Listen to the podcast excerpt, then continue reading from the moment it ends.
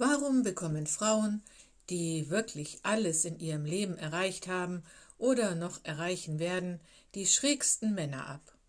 Und die Mauerblümchen die schärfsten Sahneschnittchen?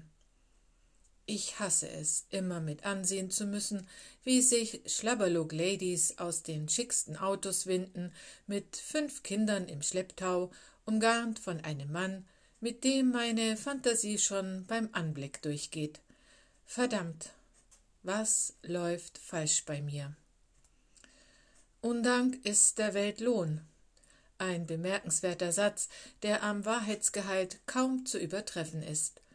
Und wie sollte es anders auch sein? Bei mir stimmte er total. Wenn ich bedenke, wie oft ich schon aus Liebe und dem vermeintlichen freien Willen mehr gegeben hatte, als ich eigentlich verkraften konnte, wird es mir schon allein vom Darandenken schlecht. Mein Gemütszustand pendelte zu jener Zeit zwischen ziemlich mies und völlig erschöpft hin und her. Dieses zu viel geben geschah nur, weil ich mir Bilder vorgaukelte, in dem es mir schlecht geht und ich dann auch froh bin, wenn jemand für mich da ist, ohne dass ich viel darum betteln muss.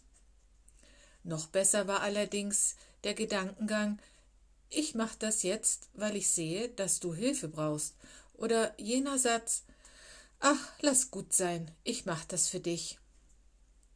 Mein Hintergedanke daran war selbstverständlich der, wenn du siehst, dass es mir schlecht geht, dann machst du das genauso für mich. Von wegen. Wie steht es schon in der Bibel geschrieben, reiche keinem die Hand, der sie dir nicht entgegenstreckt. Undank ist der Welt Lohn. Warum gerade ich immer stets in diese Missionarsfalle?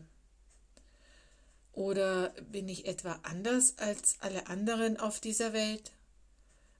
Warum muss ich immer gefühlt fünfmal darum betteln, dass etwas für mich gemacht wird? Geht das nicht von alleine, so wie bei mir? Nein, geht es nicht. Es würde ja gehen, aber nicht heute, nicht gleich und überhaupt.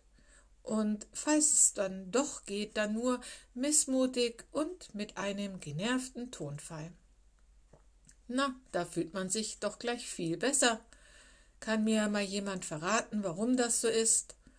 Und bei meiner Recherche sei eindeutig bewiesen, dass ich sicher kein Einzelfall bin.